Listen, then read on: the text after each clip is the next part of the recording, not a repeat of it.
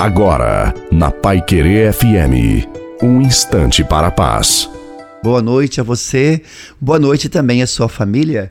Coloque a água para ser abençoada no final. Não podemos deixar que as tribulações nos dominem. Quando olhamos para os nossos problemas como obstáculos e não como desafios e preparação, deixamos de crer. Suas lutas podem ser grandes, mas Deus está no controle de tudo. Confie em Deus. Você precisa entender o tempo e o agir de Deus agora em sua vida. Ele protegerá a sua vida, a sua alma, o seu ser. Olhe para as tribulações sob a ótica da eternidade.